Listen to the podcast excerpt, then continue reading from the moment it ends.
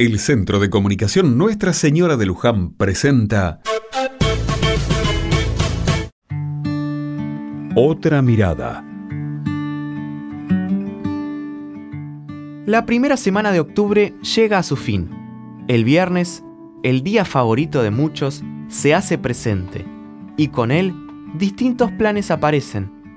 Dormir hasta tarde, salir a pasear y reunirse con amigos son algunas de las actividades que tenemos en mente. En el barrio hoy hacemos noche de truco. Hace tiempo que decimos que tenemos que juntarnos y se nos ocurrió hacerlo, cartas mediante.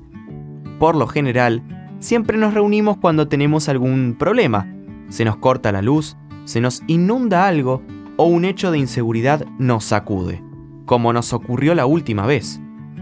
¿Por qué no encontrarnos para celebrar y no protestar? Dijo uno de los vecinos. Me pareció una gran idea, así que me ofrecí para dar una mano en la organización. Tenemos un grupo de WhatsApp del barrio. Lo hicimos cuando estábamos en pandemia y ese era nuestro único contacto. Creo que fue una de las cosas buenas que nos dio ese tiempo de encierro donde aprendimos a estar cerca a pesar de todo.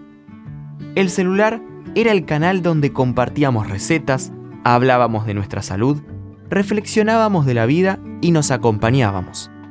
El grupo de WhatsApp sirvió mucho para los que estaban solos. Qué importante fue la tecnología en esos momentos tan difíciles. Vivimos tan apurados que creo nos cuesta ver lo que atravesamos no hace mucho tiempo. Hoy, en un encuentro real y cara a cara, los vecinos del barrio nos juntamos para celebrar que nos tenemos. A veces buscamos motivos para reunirnos y no nos damos cuenta que todo es más simple. Estamos vivos y eso no es poca cosa.